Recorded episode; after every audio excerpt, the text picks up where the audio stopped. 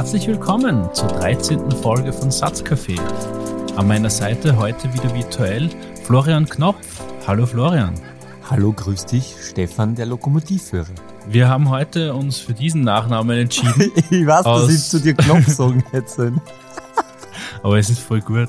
Ich wollte schon immer Lokomotivführer. Du sagst nur extra, na, na, sag Knopf, sag auch Knopf. Äh, habe ich schon gewusst. Ich mag gar keinen Knopf sagen. Stefan, der Lokomotivführer. Naja. Ohne Nachname. Zu Ehren von Jim Knopf und die Wilde 13. Ein großartiges Kinderbuch, das mich wahnsinnig geprägt hat. Ich weiß nicht, ob du das auch gelesen hast oder vorgelesen bekommen Ich habe es nicht gelesen. Das ist vom, vom Michael Ende, oder? Genau, ja, Michael Ende. Voll schön. Äh, wenn du mal Kinder hast, liest ja noch unbedingt vor. Das ist ganz toll. Der Gag dran ist, äh, die wilde 13 kommt dann am Schluss, oder kurzer Schluss des Buches drauf, dass sie eigentlich zwölf sind, aber nie zehn haben können und deswegen immer fälschlicherweise behauptet haben, sie sind 13. Und lieber Florian, ich habe gedacht, das ist eine wunderschöne Metapher für unseren kleinen Podcast hier. Was ist dann bei uns die wegfallende äh, Podcast-Folge? Ja, eigentlich kann man die, die waren alle so gut. Welche würdest du ausschießen? Ja, waren dann die erste, oder? die, die Nullerfolgen. Ja, wirklich wahr. Aber andererseits war es auch ganz wichtig. Sie ja, war sie für uns ganz furchtbar prägend. Also ich würde keine ausschießen. Das ist der Right Back Edger Gag jetzt da von mir. Wir sind tatsächlich 13. oh, snap. Ja, apropos Punkte zählen. Wir haben uns beide den Dominik Thiem angeschaut. Ja, was für ein Match. Warum? Jetzt kommt der Twist für die Kids da draußen und unsere wunderbaren Zuhörer. Wir gehen davon aus, dass das Spiel schon aus ist. Und wir führen jetzt ein ganz ein neues Segment ein. Es heißt Schrödingers Pussy. Was machen wir mit Schrödingers Pussy, Florian? Nur ganz einfach. Wir streicheln sie. solange bis schnurrt. In Schrödingers Pussy werden wir damit spielen, dass wir Ausgänge von Schlüsselevents antizipieren. Und ihr dürft jetzt raten, wer von uns beiden die Rolle einnimmt, dass Dominik Thiem gewonnen hat und wer die Rolle einnimmt, dass Rafael Nadal gewonnen hat. Ja, Florian, was sagst du zum Match? Ja. Wahnsinn, oder? Wahnsinn. 18. Grand Slam-Titel für Rafa Nadal. Ich habe das Spiel voll in Ordnung gefunden, Einfach bis zu dem Zeitpunkt, wo der Dwayne The Rock Johnson aufs Feld gestürmt ist und den Rafael Nadal mit einem Steel Chair zusammengeschlagen hat. Das war ein bisschen ein, ein ungewöhnliches Ende für ein Tennisspiel, habe ich gefunden. Aber trotzdem, wir freuen uns. Äh, Dominik Thiem, herzliche Gratulation zum ersten Grand Slam-Titel. Ja, also ich habe den Dominik Thiem wahnsinnig gut gefunden. Er hat halt dann einfach gar keine Chance gehabt gegen einen Rafael Nadal man muss sagen, er war halt einfach wieder mal eine Nummer zu groß für ihn, so wie auch letztes Jahr. Er war ja eigentlich auf Augenhöhe bis zu dem Zeitpunkt, wo dann das Spiel auf diese komische Art und Weise, die glaube ich im Herren-Tennis, korrigiere mich, wenn ich falsch liegt, bisher so noch nicht stattgefunden hat. Da hast du recht, dieses ja. Tennis Crossover Wrestling ich für eine ganz spannende Idee. Sollte man mehr draus machen war eine super witzige Idee. Ähm, wie gesagt, ich habe halt einfach wieder mal gesehen, dass zu viele Forced Errors äh, vom Team gemacht worden sind. Hat dann einfach in Natal ähm, zum Sieger und zum 18. Ich glaube, er hat ja jetzt mittlerweile schon zum 12. Mal jetzt äh, die French Open gewonnen. Ich möchte an der Stelle die Frage stellen, äh, wenn solche Dinge im Herrentennis passieren, darf die ATP-Tour wirklich zur neuen UFC werden? Und wann fängt eigentlich Conor McGregor an bei der, bei der ATP-Tour? Der, glaube ich, ist bereits im Trainerstab von der Serena Williams. Die haben ja in Team Aussie gefightet diese Woche. Das ist ja Beef Coach, Das gell? ist der Beef Coach, der ja. den Papa vom äh, Dominik Team derer Wochen dann ähm, verdroschen hat, als eben diese Pressekonferenz gelaufen ist. Tja, ganz arg. Der hat ja jetzt mit der Whoopi Goldberg auch noch gekriegt. Also ob der nochmal nach Amerika einreisen, der. Ich habe schon gehört, dass es Drive-Bys gegeben hat bei der View. Insofern ähm, das ist eine harte Geschichte. Hardcore spült sich das ab. Wir werden nächste Woche reingehen und schauen, was aus dem Beef passiert ja, ist. Apropos Drive-By. Mann attackiert Maturanten mit Motorsäge, hast du mir diese Woche geschickt. Was ist da passiert? Ich habe da nicht reingeklickt. Das sind für mich die wirklichen Breaking News. Wir haben ja da jetzt dieses Segmentchen, was uns die Woche äh, beschäftigt und wir schicken uns dem mal Links zu.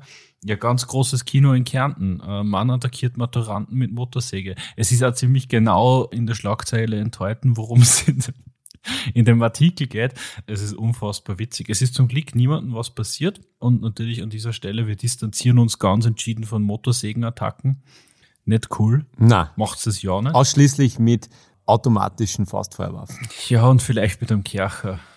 Das ist auch akzeptabel. Aber hat der die attackiert ja, auf jeden beim. Fall, der hat da die Tische, der, der ist auf die Tische losgegangen. Also die sind alle aufgestürmt und davon gelaufen und der ist halt dann auf die Tische losgegangen Und ganz geil ist da eigentlich das Zitat von einem, von einem Mädel, das da drinnen ist. Es war wie in einem schlechten Horrorfilm. Ich war im Zelt, weil ich schon geschlafen habe und plötzlich habe ich das Geräusch einer Motorsäge gehört.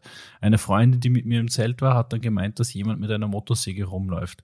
Wir waren darüber schockiert und haben versucht, uns zu verstecken. Also, das eh schon sagt wie in einem schlechten Horror. Hold your horses. Ich hab's nur nicht verstanden. War das in der Klasse okay. oder war das im Zelt? Wie, wie? Na, die sind die haben jetzt so, weil die Maturanten haben jetzt großteils schon, sind jetzt großteils schon fertig und die sind nicht da beim Milstädter See beieinander gesessen und haben gefeiert. Und das dürfte ein wenig ah, lauter okay. gewesen sein und das war um 1.30 Uhr in der Früh. Ach so, okay. Und da hat dieser mutmaßlich Nachbar, Passant, was auch immer, mit einer Stirnlampe und einer Motorsäge ist auf die Kids oh losgegangen. Oh und da hat eh jetzt, ist auf Nermt wirklich losgegangen, aber der noch halt die Tische angerammt und anscheinend dabei, so steht's da im O-Ton, Handyzubehör zerstört. Okay, na Gott sei Dank ist da kein was passiert mit der Motorsäge. Da passiert gleich mal was. Ja, eh, na, das darfst du eh nicht spielen. Ja. Was ist sonst passiert, Florian? Ah, was ist sonst noch passiert? Ich habe derer Wochen fast einen, einen fast Gehirnschlag erlitten bei der Erstellung und Einarbeitung unserer Cookie-Opt-in-Frage auf der Webseite. In Österreich ist es ja so geregelt, dass man zustimmen muss. Das heißt, eine reine Information, dass man es verwendet, also dass man Cookies verwendet oder dass Drittanbieter, deren Dienste man auf der Webseite benutzt, reicht nicht. Also das, das heißt, du musst aktiv die Zustimmung geben. Das ist ein so ein orga, weirder Shit, das kann man sich nicht vorstellen. Mhm. Next question. Wir haben vorige Wochen gesprochen darüber, wie frustrierend, vor allem äh, auch da, lieber Florian, danke, dass du dir da den, äh, den Hauptaufwand der Kommunikation mit Spotify antust. Wir waren ein bisschen enttäuscht vom Spotify Kundenservice und mit ein bisschen enttäuscht, meine ziemlich enttäuscht. Und damit war aber dieses Thema Kundenservice und wie wichtig das Ganze eigentlich ist für den langfristigen Erfolg eines Unternehmens. Und da hat es jetzt diese Woche eine sehr, sehr spannende Entwicklung gegeben. Das stimmt, ja. Ein Linzer Startup, sozusagen meine Homeboys da, namens Chatvisor hat ein sechsstelliges Investment bekommen. Du hast dich ein bisschen mehr damit beschäftigt. Was macht der Chatvisor? Die stellen vor allem, also Chatvisor ist ein Analytics-Tool und die zeichnen das Verhalten von Kunden auf der Webseite auf in Echtzeit und machen eben eine ähm, Verhaltensauffälligkeitsanalyse und deren Chatbot versucht eben aufgrund dieser Verhaltensanalyse dir sofort zu helfen. Und wenn der Chatbot nicht helfen kann oder an seine Grenzen stößt, dann kommt ein menschlicher Support-Mitarbeiter und kann, ohne dass er irgendwas installiert, sofort auf deinen Bildschirm zugreifen. Das klingt jetzt vielleicht datenschutzrechtlich ähm, wieder problematisch, kann man aber im Zuge des Akzeptierens und des Zustimmens ähm, dass das passiert, äh, leicht aus der Welt schaffen. Und es ist ein wahnsinniger Gewinn, dass du sofort auf den Bildschirm des Users zugreifen kannst und ihm helfen kannst. Also ja, und der Chatbot, der gibt mir da dann auch sozusagen kontextsensitiv Informationen. Der analysiert, was ich quasi gerade mache und was der Fehler war, der da aufgetreten ist und bietet mir dann äh, auf Basis dieser Daten Hilfestellung. Mhm. Ja, es ist ziemlich geil. Ja, also ich finde Wobei, ich muss schon ehrlich sagen, diese, diese, das sieht man ja öfter, diese Chatfenster, wo dann ja. so äh, ein roter Anser auftaucht und sagt, hey, äh, du hast da jetzt eine Benachrichtigung. Äh, meistens ist es ja irgendwie so eine, eine vertriebliche Geschichte, dass der, der, der Standardvertriebler, den es halt da eintragen hat, sagt, hey, äh, möchtest du mehr über das Produkt erfahren? Ich persönlich klicke das immer sofort weg. Das ist mir irgendwie ein bisschen spooky. Hast du sowas schon mal verwendet? Ich überlege gerade, ich glaube nicht. Ich bin auch eher der Wegklicker, aber weil man ja normalerweise ja nichts braucht. Ja, ja, das ist ja das Nächste. Man braucht ja meistens nichts. Also für so Customer Service äh, voll die geile Idee. Und vor allem die Daten sind ja extrem wertvoll. Die, die Analysedaten einerseits und wenn der Chatbot wirklich gleich die richtige Frage, also die richtigen Antworten für dein, dein konkretes Problem und das lässt sich ja relativ gut ableiten, je nachdem auf welcher Subseite man ist und was man vorher gemacht hat und so anbietet, dann kann man das schon sehr, sehr gut vorstellen. Das wird so geil werden. Geschichte auf jeden, auf jeden Fall. Fall. Das wird der Hammer werden. Also in Zukunft. Und die haben mir die, die Webseite angeschaut. Ich meine, erstens einmal haben die ja alle ganz massiven Software-Stahlgeruch, die Gründer. Also die, die wissen schon, was machen. Und andererseits, äh, so vom, vom Webauftritt her und geschlossen, schaut das alles super tight aus. Mhm. Bin schon definitiv gespannt. Ja. Die Frage ist, und jetzt der Segway zum nächsten Thema, würde dieser Chatbot oder dieses Chat-Weiser ähm, Analytics Tool den österreichischen Webshops helfen, die neben Amazon einfach zugrunde gehen? Na, next question. Die haben einfach ein viel fundamentaleres Problem, die österreichischen Webshops. Da hat es diesen Standardartikel gegeben, den wir beide gelesen haben, der den treffenden Titel hat, Konsumenten lassen österreichische Webshops link, links liegen. Wir haben, er hat ja jetzt eh kürzlich diese Meldung gegeben, dass die Mediamarkt Saturn Gruppe da ganz massiv investiert, dass sie AI-gestütztes Ad-Hoc-Pricing machen, um äh, mit Amazon zu konkurrieren. Boah, ja, es ist, äh, die sind einfach weit hinten. Also die Deutschen wahrscheinlich eh noch nicht gar so arg, aber ich glaube im Vergleich zu den Amis und die Chinesen sind die auch hinten. Und Österreich kann man sagen, ja, selber schuld, kein Mitleid. Irgendwie ist da der Zug einfach schon abgefahren. Das ist bitter. Weißt du, was der Online-Shop ist? Und ich lasse dir jetzt raten, wo ich am öftesten noch äh, online bestelle. Österreich? Ja, österreichisches Original. Amazon.at. Na, Libro. Der Libro? Okay. Und da muss man dazu sagen, die waren mit Lion CC da eigentlich schon sehr bald dabei. Kaufst du also da, da kaufst du da CD-Rollinge oder? Na, Bircher und Gesellschaftsspiele habe ich schon öfter mal bestellt. Okay. Die haben dann oft dann und wann eigentlich ganz gute Angebote. Und da schlage ich dann zu. Funktioniert auch voll super. Und wie gesagt, also die haben, glaube ich, und das ist ja so ein, ein Punkt, den das Scott Galloway ja immer bringt, die größten E-Commerce Verlierer sind die, die äh, das Know-how nie in, in Haus aufgebaut haben. Mhm, das stimmt, als ja. das äh, so richtig losgegangen ist. Und wie gesagt, mit Lion CC, die waren eigentlich schon sehr bald dabei und die waren eigentlich auch immer bei diesen Cross-Promotional-Sachen recht gut dabei. Wenn du dich erinnerst, da hat es früher die Libro Music Hall in Wien gegeben. War das nicht das Gaso? Ja, es kann sein, dass das früher das, das Gaso war. Wurscht, können wir ja verlinken. Auf jeden Fall äh, ist Libro ja mindestens einmal insolvent gegangen, glaube ich der ganzen Zeit. Auch das müssen wir jetzt nochmal nachschauen. Äh, aber trotzdem vorher spannendes Unternehmen, das glaube ich in Österreich da schon ein bisschen eine unterschätzte Pionierrolle einnimmt. Und wie gesagt, äh, ich finde einen, einen Online-Shop tatsächlich gar nicht so schlecht. Mhm. Aber ich muss auch dazu sagen, und das ist was, was du mir jetzt wahrscheinlich äh, zu, kritisieren wirst, zu Recht oder nicht, sei dahingestellt. Ich mache ja durchaus bewusst, versuche den Weg von Amazon dann und wann wegzugehen. Also beim, beim Thalia besteht dann und wann beim Libro, also so bei diesen österreichischen Teils, ich glaube, Thalia ist ja auch, weiß eigentlich gar nicht, ob Thalia jetzt nur äh, großteils Öster ein österreichischer Hand ist, aber ich versuche halt einfach dann bei diesen unter Anführungszeichen lokalen Händlern online zu bestellen. Und das funktioniert eigentlich gut. Ja.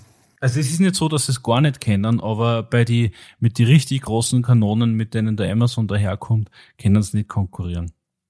Übrigens, was wäre inzwischen der größte Konkurrent äh, für Google ist auf dem Suchmaschinenmarkt? Mm, bei Google auf dem Suchmaschinenmarkt, äh, Amazon, weil die, genau. weil die, die, Suche nach Produkten nicht mehr bei Google, sondern direkt bei Amazon stattfindet. Voll geschickt gemacht, auch wieder von ja. Amazon äh, mit dem Positionieren von der Alexa beziehungsweise dem Echo-Service haben sie es einfach voll ins Heim geschafft. Und wenn sie diesen, diesen kompletten Zyklus schaffen, dass du quasi in der ganz frühen Phase der Entscheidungsfindung bis zum Checkout bei Erna bist, ja, ja, ja. dann ist eigentlich ziemlich Zaumkram für einen Mitbewerb. Ja, das ist keine Info. Ich glaube, es sind 28 Prozent der Searches, die normalerweise bei Google äh, starten, finden mittlerweile bei Amazon direkt statt. Und das ist ein Drittel. Das ist echt Sach. Das ist eine riesige Konkurrenz.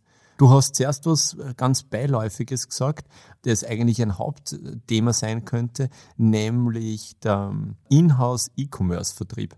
Sämtliche Firmen, die das nicht gemacht haben, du hast es ja schon gesagt, ich wiederhole das jetzt nur, die ähm, sind ganz weit hinten. Ich glaube, Target zum Beispiel, aber auch Toys R Us äh, haben das Target gemacht. ist aber insofern ein ganz gutes Beispiel, weil die den Turnaround geschafft haben. Aber Sears zum Beispiel ist ja schon äh, mehr oder weniger weg von der Bildfläche. Ja. Das US-Retail-Business ist halt nun mal eine ganz andere Nummer. Ja, äh, ähm, ich glaube aber, dass die, diese, und, und, und das ist jetzt wirklich nur mehr wirklich eine Side Note, diese Brick-and-Mortar-Stores, also dass man wieder zurückgeht, dass man schaut, wie kann man den Online-Versand, ähm, der nur immer sehr, sehr kostspielig ist, ähm, reduzieren.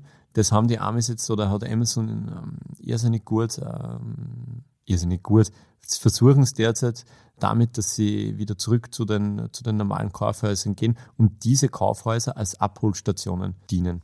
Ja, und was, wenn er da voll den Rang abläuft, gerade in diesem Segment der Walmart? Ja, Walmart. Das ist anscheinend voll die Winning Strategy für Walmart, dass die dieses Click and Collect implementieren und ähm, hat er ja, man, wie gesagt, das ist jetzt eigentlich alles Rehashing von Scott Galloway. Ja, nicht äh, nur, aber sehr viel. Aber aus, aus meiner Sicht zumindest. Also der hat das bei mir jetzt mehr auf den Schirm gebracht. Okay. Und hat gesagt, für ihn ist dieses Click and Collect von Walmart tatsächlich die äh, beeindruckendste oder die, die signifikanteste Maßnahme in den letzten paar Jahren. Weil es einfach andere Wehrhäuser, äh, also andere, andere Geschäfte in Warehouses umgestülpt haben, sozusagen. Und das ist ganz ein guter, äh, sehr valider Punkt. Ähm, ich glaube, dass da auch mit so äh, Paketstationen und es gibt ja jetzt so die Bemühungen von der Post, dass sie sozusagen einen Meta-Post-Service machen, wo die ja. Post für die die ganzen Pakete zusammenfangen und dir dann bringt.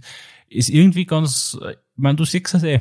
Du musst einfach nur kreativ sein in, in, der, in der Marktumgebung und du findest dann immer so on-top-Service, die mehr dir einen größeren Level an Komfort reinbringen und das kann dann oft genau die Schnittstelle und der, der Einstieg sein, den du brauchst, um die dort zu positionieren am Markt. Also im Endeffekt, äh, in vielerlei Hinsicht sticht dann Convenience schon immer, immer noch. Vor allem, glaube ich, in, in so Märkten wie dem österreichischen, wo der Preis zwar natürlich ein Thema ist, aber vielleicht gar nicht so sehr das Dominierende. Ja. Ähm, also die Konsumenten lassen österreichische Webshops links liegen. Weißt du, wer noch links liegen gelassen wurde? Ist ziemlich funny. Wer ist denn noch? Supreme. Wird dir nichts sagen, den Supreme. Zuhörern wird es, Na. den hippen Zuhörern wird es was sagen. Supreme hat bei Birkenstock angefragt, ob sie eine Kollabo machen und der Birkenstock-Geschäftsführer hat tatsächlich gesagt, wir prostituieren uns nicht. Es kennt ihr mal schön offen mit eurer Gag-Kollabo. Hat er tatsächlich gesagt, hat tatsächlich das Wort Prostituieren in den Mund genommen in einem Interview und ha, die haben das abgelehnt. Die haben zwar schon, ich weiß gar nicht, ob die überhaupt jemals schon Kollabos gemacht haben. Ich finde es Monster, dass du Supreme absagst. Das musst du mal trauen. Dir Mir sagt, sagt die. Marke Supreme jetzt einfach zu wenig, dafür bin ich äh, einfach nicht hip genug. Wenn die ein Big Player sind in dem Business, muss man natürlich schon sagen, warum nicht backeln, aber andererseits, ja, wenn's, wenn Birkenstock da Because we can. Kann, sie haben das nicht, nicht notwendig, dann ja. Coole Sache. Zeigt auf jeden Fall, dass, Sage. dass da den Mut haben, in ihrem Domänengeschäft zu bleiben. Und ich meine, ja, du wirst da als, als Firma nicht umsonst so alt. Finde mal Unternehmen, das, das derart alt ist, wird es nicht besonders viel geben. Ja. Auf die Frage, was er von Mode hält, hat er gesagt, Mode, was ist Mode?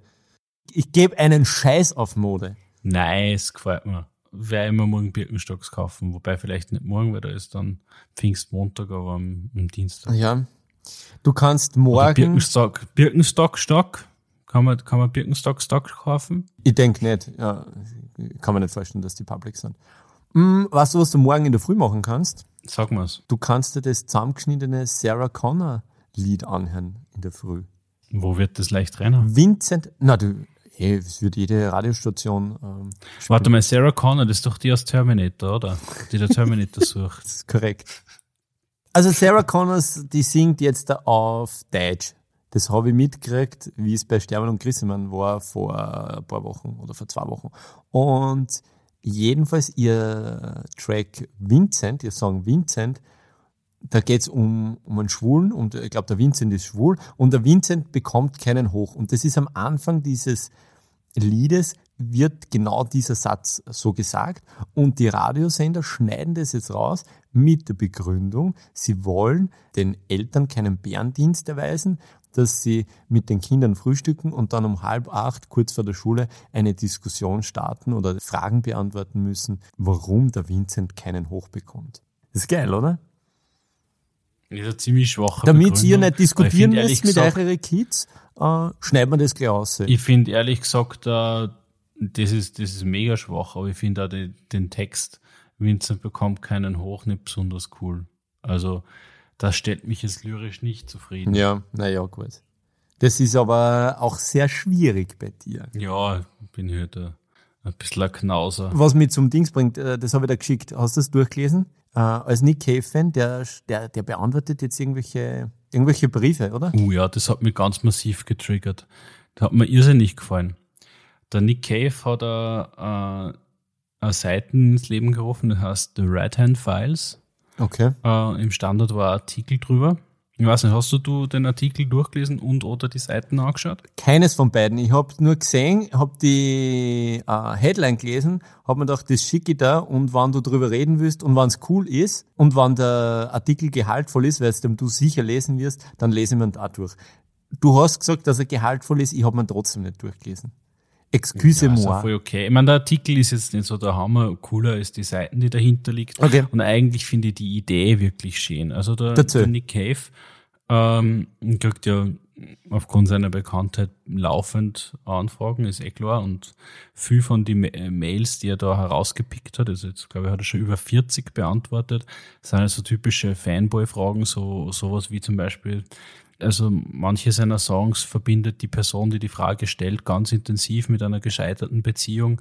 Was kann er tun, um diese Songs wieder von dieser Assoziation zu befreien, damit er sie wieder so nehmen kann, wie sie eigentlich intendiert sind? Mhm. Und wendet sich da halt sozusagen an Nick Cave dafür, was ich irgendwie voll die liebe Idee finde, an sich von der, von der Persona, wenn da irgendwie schon ein gewisses Grad an, an Vermessenheit wahrscheinlich auch mitschwingt.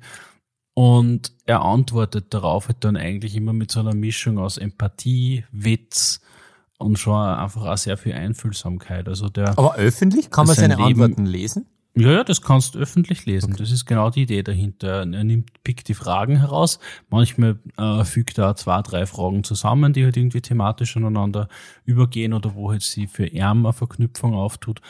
Und das ist irrsinnig schön zum, zum Lesen, weil man, er ist auch äh, äh, ein wirklich begnadeter Schreiberling. Seine Bücher sind eigentlich auch sehr lesenswert und, und auch unfassbar witzig. Also der hat schon so einen, so einen richtig coolen, trockenen Humor, ist jetzt über 60, hat die Welt gesehen, hat irrsinnig viel durchgemacht, hat, ja, er hat jetzt einfach auch schon diese Weisheit, die Männer dann in dem Alter, die so viel erlebt haben, mitkriegen und den Witz und die, die Infantilität und Witzigkeit aber trotzdem auch nicht verloren. Und das macht schon irrsinnig lesenswert. Und mir, mir, mir gefällt die Idee grundsätzlich. Ich habe mir das schon, schon äh, an anderer Stelle gedacht, dass das eigentlich was ist, was ich irrsinnig gern machen würde. Ähm, weil ich das gerade beim Reisen auch festgestellt habe, gerade wenn du in so Situationen bist, wo du dann mit Leid zusammengewürfelt bist, wo du es dann nicht unbedingt ausgesucht hast. Also ich bin für alleine mit dem Rucksack herumgereist und da hast du dann halt eigentlich immer so Bekanntschaften unterwegs und natürlich kann man aus dem einen oder anderen Standpunkt sagen, das sind Zweckgemeinschaften, aber es entwickelt sich dann eigentlich doch immer äh, eine zeitlich begrenzte, aber doch relativ intensive Gemeinsamkeit heraus Ja. Weil man ja einfach ja trotzdem Mensch ist und du möchtest eigentlich nicht immer Smalltalk führen, sondern du möchtest da manchmal über das reden, Was, was die, die gerade beschäftigt Ja, und die. Familie ist halt gerade ähm, am anderen Ende der Welt und dann äh, machst du aus der Not sozusagen eine, eine Tugend und beginnst so Heart-to-Heart-Talks mit bis vor wenigen Stunden möglicherweise noch fremden Personen zu führen. Und es waren Gespräche, aus denen ich immer irrsinnig viel mitgenommen habe und auch immer irrsinnig positives Feedback gekriegt habe, auch in diesen Gesprächen danach. Und, ähm, weil du die Mädels aber äh, angeschleppt hast. na, das hat leider gar nicht so gut funktioniert. Das war, also die, ich habe, sagen wir mal so, ich habe die Friendzone im, im, Rucks, im Rucksack mitgenommen in der Hinsicht. Mhm. Da hast mir du oft ja schon ganz andere Sachen erzählt, Stefan. Aber bitte.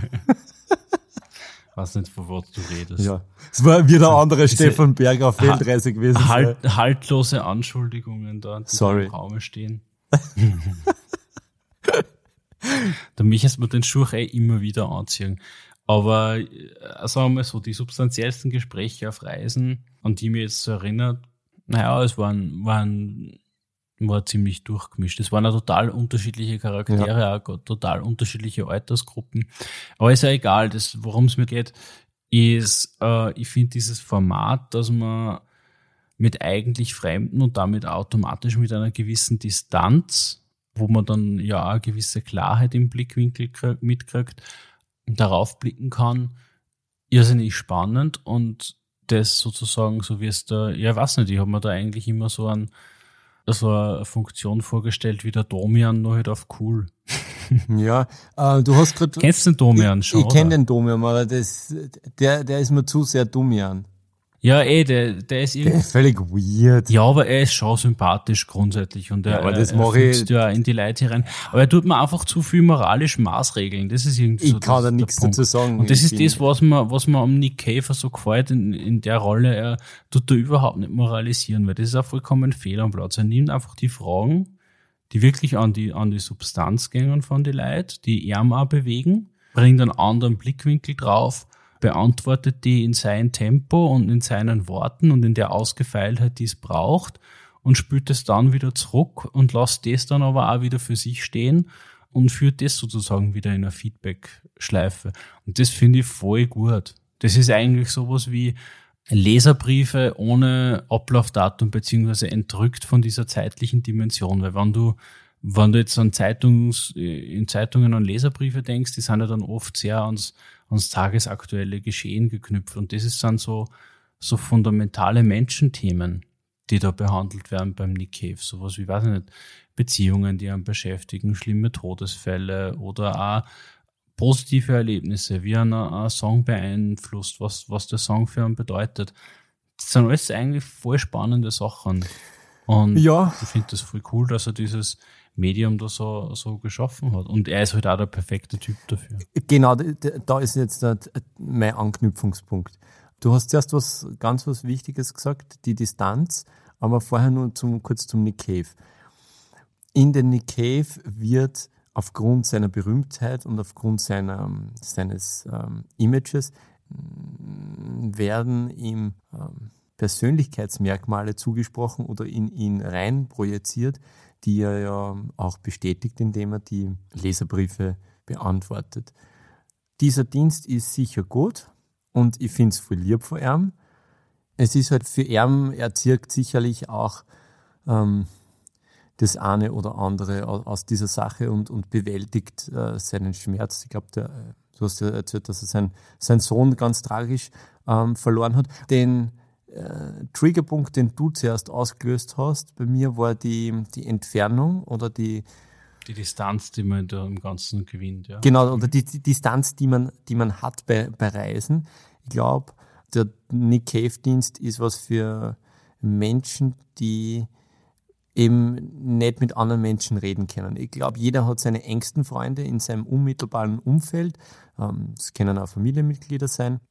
Bei denen kann man oder mit denen kann man gewisse Themen nicht besprechen, weil sie zu nahe dran sind und es ein ganz persönliches Thema ist. Und da hat man dann ähm, den einen oder anderen Freund, Freundin, die weiter weg ist und mit der man dann ganz intensive, intime äh, Gespräche führt, die man mit dem engsten Freundeskreis nicht führen will. Und ich glaube, gerade bei Reisen ist es dann möglich, dass man, dass man das analog zu diesen ähm, entfernteren Freunden, die aber wahrscheinlich am besser kennen, Bist du dann in einen doppelten Kontext entrückt? Du bist ja quasi auch nur aus deiner Umgebung Genau, herausgenommen. genau. Du hast es ja nicht. Und ähm, das ist, das ist so, so, so eine Parallelschiene, ähm, Schiene, die du dann fahren kannst, oder zumindest auf Reisen hast du dann halt eben diesen, diesen Ersatz, ähm, dass du den entfernteren Freund, der dich wahrscheinlich besser kennt oder der dich in einigen Punkten ähm, besser kennt als, als deine engsten Freunde oder Freundinnen, dass, dass man mit diesen Menschen dann auf einer, auf einer Ebene ziemlich schnell connecten kann äh, und, und ziemlich schnell zum Punkt kommt und, und die, die wahren Wunden bespricht. Weil, so wie auch der entfernte Freund, der zum Beispiel nicht in, in der gleichen Stadt wohnt, etc., so weit weg ist, dass er in, im, im Alltag, dass du im Alltag keine Nachteile erfährst oder keine, keine Angst hast, dass das ausplaudert wird. Weißt du, wie? Ja, ja. Äh, und du hast mir da jetzt eigentlich auch was ganz Wichtiges vor Augen geführt, nämlich dass der Vergleich mit dem Reisen eigentlich schon ziemlich hinkt.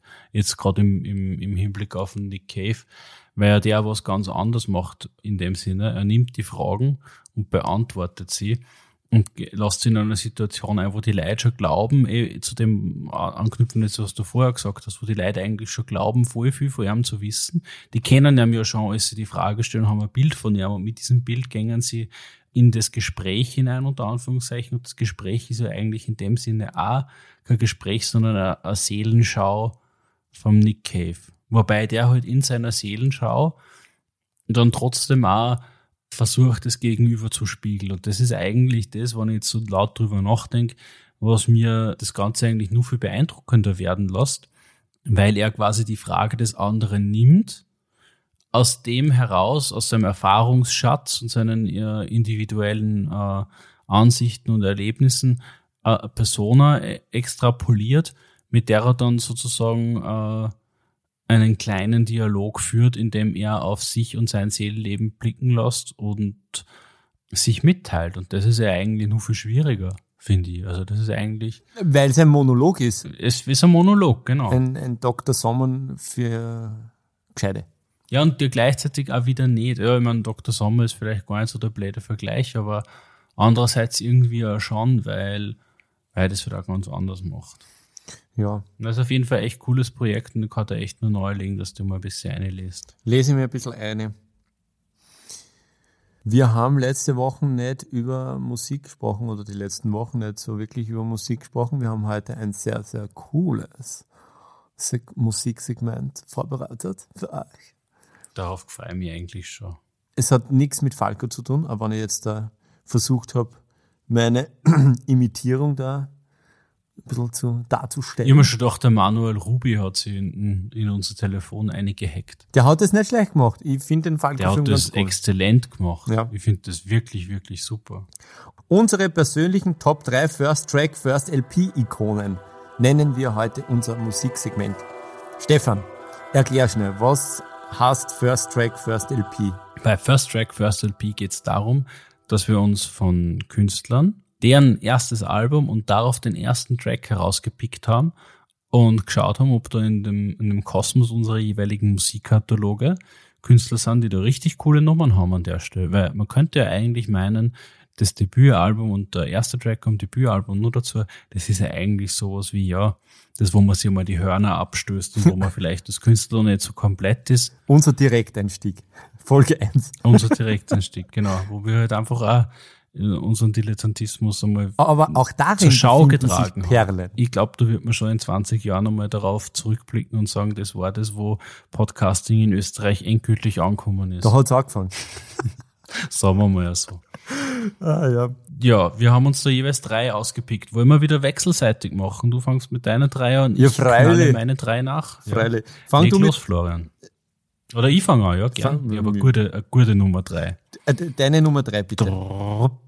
Es ist Regular John, ist von den Queens of the Stone Age auf deren äh, self-titled Debütalbum Queens of the Stone Age aus dem Jahre 1998. Was, das Spielen ist auf sie regelmäßig auf die? Konzerte. Ja, ja. Ja, nein, weil du so witzig gesagt hast. Das Segment heißt First, First LP. es ist jedes fucking Album, das wir jetzt da sagen. Deine Mama heißt First LP.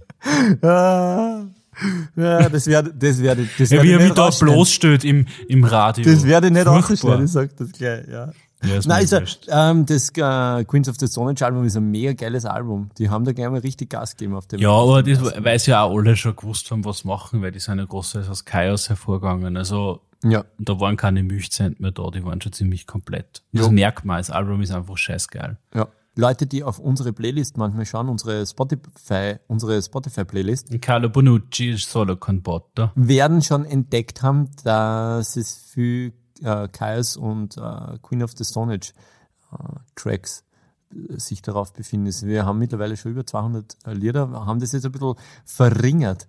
Wir haben bis jetzt immer ein, ein schönes Mixtape rausgebracht zur, zu jeder Folge, haben das aber ab Folge 11 auf acht Lieder reduziert pro Folge, damit Was mir extrem schwer fällt, aber ich glaube, es ist eine zukunftsweisende Maßnahme, weil Ja. irgendwann werden wir keine 17 Lieder pro Folge mehr. Nein, und es ist, es ist auch wirklich schade. Es wird einfach den, den wirklich ähm, Zeit, zeitlich investierten ähm, oder Zeit in, in, investierten äh, Mixtapes einfach nicht äh, genug Rechnung tragen, wenn wir dann äh, schwuppsdiwupps bei Folge 23 dann einfach irgendwelche Gack 17 Lieder einpfeffern, nur damit wir äh, ein Mixtape haben.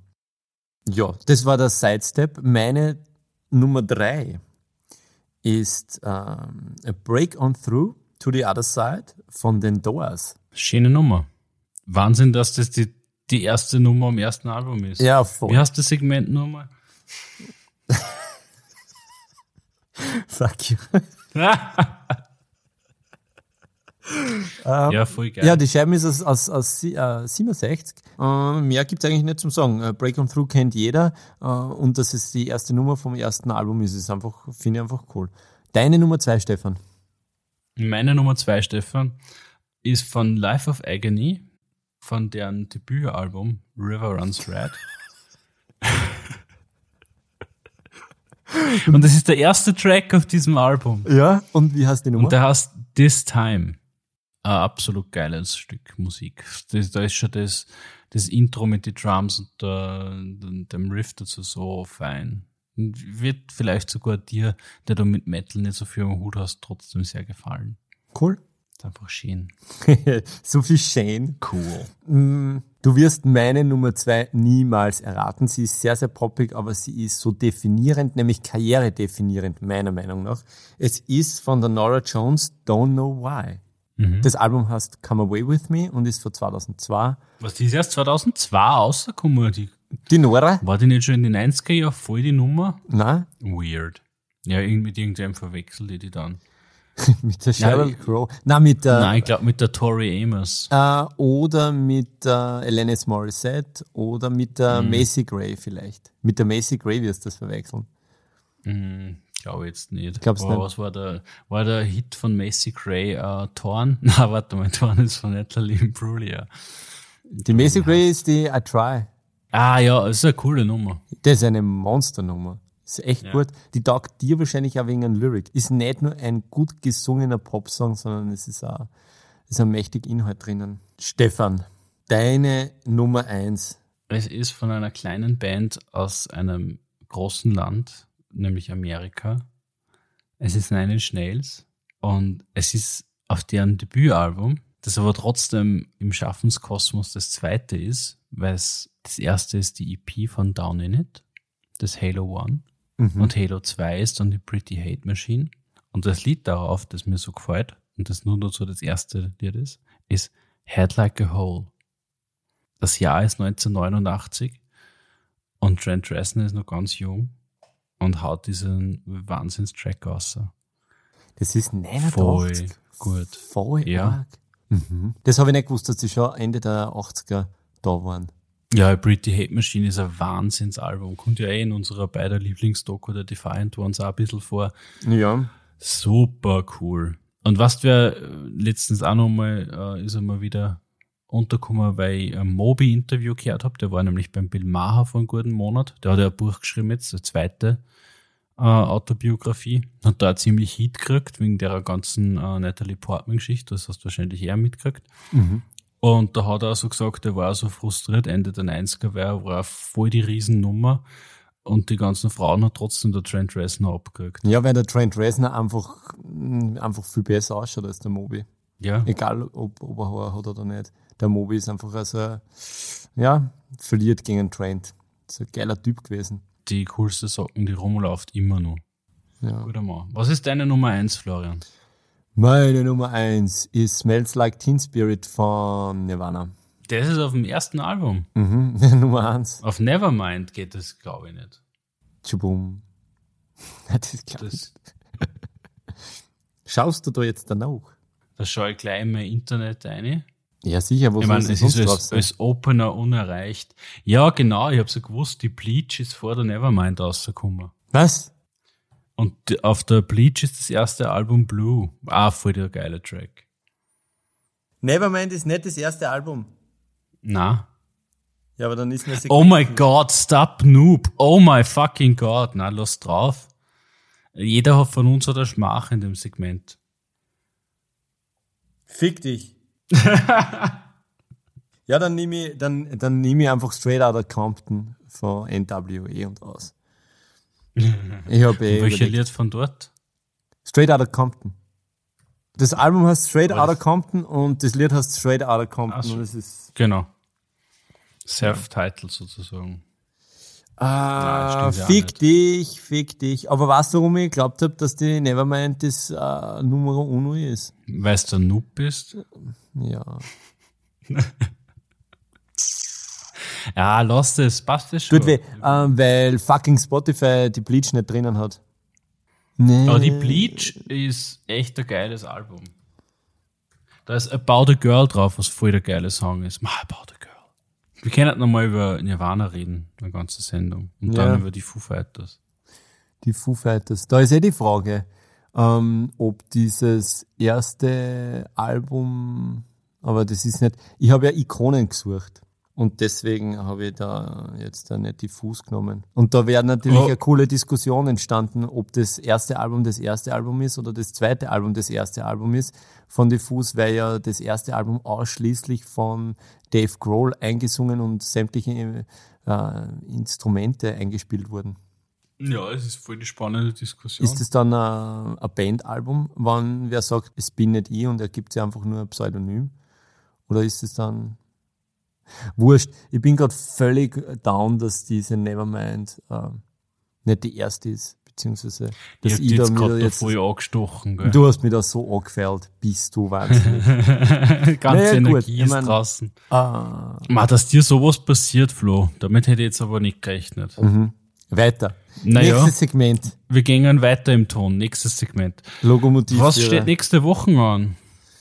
Mein lieber Florian Knopf. Ah, nächste Woche. Was das in nächsten Wochen jeden Tag tun? Ich werde mir Fellner live reinziehen. Auf welchem Sender kann man sich das Auf anschauen? Ö24.at. Das rennt immer so um, um eins in der Nacht oder so. Und da war diese Woche, original wird das ausgestrahlt um neun oder so. Und da sitzen abwechselnd der Junge und der Alte und haben Gäste oder haben einen Gast und dann kommen zwei neue Gäste und dann wird immer gestritten. Also die halt sehr konträre Positionen, politische Positionen einnehmen. Und da war diese Woche äh, der Josef Czap gemeinsam mit dem äh, Peter Westi Westenthaler. Und Uh, ist aber ein arges Duo. ist ein geiles Duo. Der Chap kann es nur immer nicht lassen und der Westi sowieso nicht. Aber ich muss sagen, der Westi hat, hat ziemlich was Smartes gesagt zur Person äh, Pamela Joy Randy Wagner.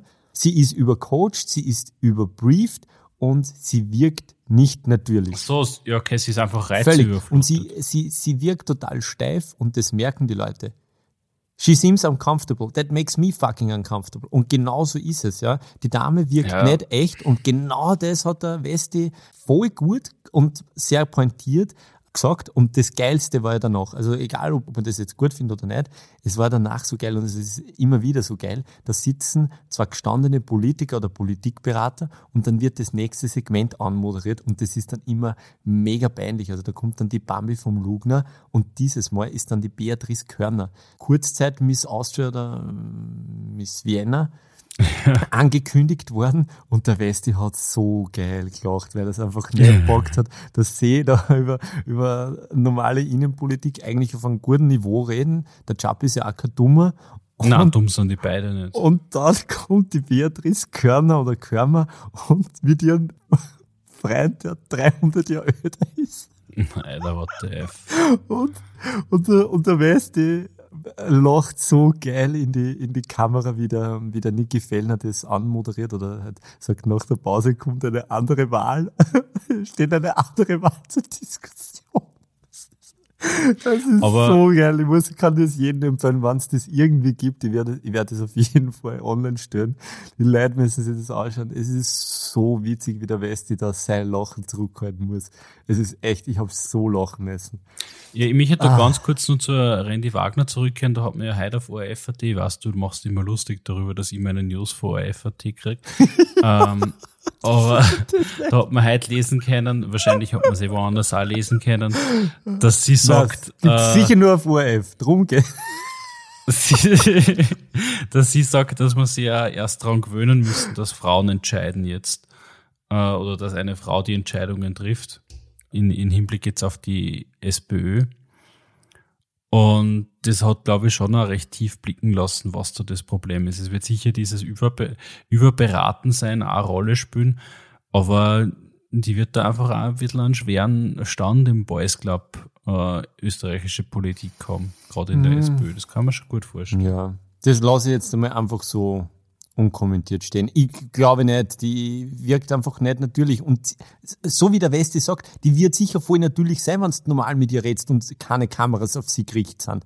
Das Problem ist einfach nur, sie ist einfach, sie fühlt sich nicht wohl in dieser Rolle und das hat irgendeinen Grund. Und die ist sicher voll fähig, die ist sicher smart und ähm, die braucht ein bisschen eine Lockerheit. Dann die ist sicher wie als wir. Und, und wie ja, die meisten, die rumrennen. Also das, das ist im, in meinem Fall aber nicht schwer. Ja? In deinem Fall ist das dann schon wieder etwas schwerer. Aber, aber es ist auf jeden Fall Kriterium dafür, dass ich mir denke, ja, die imponiert mir schon auf der einen oder anderen Ebene, aber sie muss das, ähm, oder sie muss, vielleicht ist es einfach genau das bisschen Zeit, die es noch braucht da und äh, ja. jetzt einfach einmal an der Spitze stehen und bleiben, das was braucht. Ja, vielleicht. Hm. Äh. Ich was jetzt erst fragen wollte, äh, nicht was ja. passiert, sondern was passiert ist. Warst du der Woche jetzt am Konzert? Wir haben gar nicht geredet. Ich war tatsächlich beim Tool-Konzert und ich könnte nicht glücklicher sein, dass ich gefahren bin. Es war ja quasi sofort ausverkauft, nachdem äh, die Karten zum Verkauf waren und zum Verkauf freigegeben worden sind. Ich habe halt dann das Glück noch gehabt, dass ich von wem man nicht abkaufen habe können, der dann auch nicht extra gehabt hat man hat dann auch noch relativ leicht Karten gekriegt, also vom, vom Eingang, weil offensichtlich da Anfang Juni eh viele Leute sich spontan entschieden haben, nicht zu gehen. Okay. Äh, aber es war unfassbar schönes Erlebnis. Was der Tool, die letzte Tour ist 13 Jahre her, das letzte Album ist 13 Jahre her. Jetzt haben sie ein neues Album, sie haben drei Tracks davon gespielt. Und es war einfach aus, aus vielen Aspekten heraus ein total anachronistisches und antizyklisches Konzerterlebnis für mich ein ganz wesentlicher Punkt daran war, dass die Band äh, halt vorher äh, diese Warnung beziehungsweise halt diese Bitte aussprechen und lassen, dass man keine Kameras einsetzt, also diese die Handys schön da okay. Hosentaschen lässt. Und haben sie sich Und die Leute haben sich voll gut dran gehalten. Es waren immer wieder Momente, wo Leute welche nicht rausgefangen haben und dann hat aus der Umgebung sofort alle äh, dreigriffen, gesagt Hashtags wieder ein und es hat echt gut funktioniert. Mhm. Das Einzige, wo ich ein bisschen die Disziplin vermisst habe, war, bei den ruhigeren Parts ist halt doch auch gerade in meiner Umgebung sehr viel gequatscht worden. Das ist was, was ich jetzt auch bei Konzerten nicht so wahnsinnig cool finde, weil es halt irgendwie schon davon, davon abhält, dass man sich so richtig eintunt in die Musik. Es war aber trotzdem äh, einfach voll geil. Ja, und was ich mir halt auch wieder... War das in der äh, Arena? Es war in der Stadthalle. Die Stadthalle war zum ersten Gefühl, mein Lieber. Also Tool ist immer nur eine große Nummer. Okay. Aber uns 13 Jahre nichts Neues rausgebracht haben. Und die Stadthalle es war extrem international. Ja, voll. Und es war ein absolut internationales Publikum. Also irrsinnig viel Sprachen hat man gehört, offensichtlich. Also ich habe mit welchen gequatscht, die waren aus Belgrad angereist. Es waren einige, die äh, aus Ungarn gekommen sind, aus Italien. Also das ist dann schon, Wien zieht dann da bei solchen großen Konzerten schon immer die Leute an. Mhm. Und da merkt man halt dann schon, dass, dass Wien eigentlich sehr privilegiert ist mit seiner Lage da im Herzen Europas. Ja. Also schon, schon sehr fein. Plus die Stadthalle ist im 15. Bezirk. und so. Macht nur der ganze Stimmt Bezirk das sowieso. In, in die Stadthalle marschieren. Wann, wann dort jeder seine Muttersprache spricht in der Stadthalle, sind es auch schon 80 unterschiedliche Sprachen. Das stimmt. Auch das soll ja die Stadt äh, nicht entwerten, sondern aufwerten. Dieses, äh, diese Inklusivität. Ja, absolut. Und irgendwie, ich finde das immer total charmant, wenn sie zwar Menschen, die äh, aus komplett unterschiedliche kulturelle Backgrounds kommen, in gebrochenem Deutsch miteinander unterhalten, weil das halt der kleinste gemeinsame Nenner ist. Solche Situationen finde ich immer voll cool. Ja, da, absolut. Da freut sich der kleine Kolonialist in mir, der halt irgendwie doch nie zum Fliegen gekommen ist als Österreicher. Ja. Ja, ansonsten nächste Woche, lieber Florian, äh, wir haben wieder Erfolge am Programm und dieses Mal wieder mit einem Gast. That's true. Äh, ich werde es jetzt halt noch nicht genau ankündigen, wer das sein wird und äh, worüber wir reden werden. Das soll dann doch eine kleine Überraschung sein. Aber ich freue mich schon irrsinnig. Ich freue mich auch schon, wie bin, ein kleines Kind. bin voller Antizipation. Ja. Wir haben ja schon den übernächsten Gast ausgemacht, beziehungsweise wir haben einen weiteren Gast schon den Termin fixiert. Ich bin wahnsinnig happy, dass wir uns die Zeit genommen haben, äh, für uns zwei jetzt einmal zehn Folgen und dass wir in Folge 14 dann wieder einen Gast haben und im Sommer dann Nummer und dazwischen vielleicht noch und ja, es geht dahin. Wir Freue haben mich auf jeden sehr. Fall jetzt ein Level erreicht, wo wir uns auf andere Leute loslassen können. Das ist eigentlich auch ganz Denken wir zumindest. Wir, wir sind zumindest. Wir, wir, arroganterweise denken wir das, genau. Genau. Mir bleibt ja. nur mehr herzlichen Dank zu sagen. Ich sage auch danke, lieber Florian. Nein, ich meine eigentlich nicht. Geborgt hast. Ich wollte mich eigentlich nicht bei dir bedanken, sondern bei den Zuhörern. ja, du willst dich nie bei mir bedanken. Nein, habe ich, hab ich in 13 Folgen nicht gemacht, ich will nicht damit anfangen. Ich will mich ja, bei den Zuhörern hast. bedanken. Herzlichen Dank fürs Zuhören. Ich bedanke mich auch bei den Zuhörern, aber ich bedanke mich bei den Zuhörern, bei denen du dich nicht bedankt hast, damit wir da jetzt nicht das redundant Nein, ich bedanke mich bei dir, Stefan. Aber ich bedanke mich halt voll der gute Lokomotivführer. Ja? Ja, es war das so. cool, weil ich gehe jetzt nämlich auch in Keller und spiele mit der Modelleisenbahn, mit meiner Märklin. Aufgrund der Namensnennung weiß der Zuhörer jetzt nicht, ob das jetzt tatsächlich ist oder nicht. Wir werden das nicht aufklären. Herzlichen Nein, Dank. Die Ambivalenz muss ja jeder mitnehmen. Ja. Herzlichen Dank, meine Lieben. Heute die Ohren steif. Bis nächste Woche und viel Spaß mit dem Outro. Ja, auch von mir. Alles Liebe. Baba.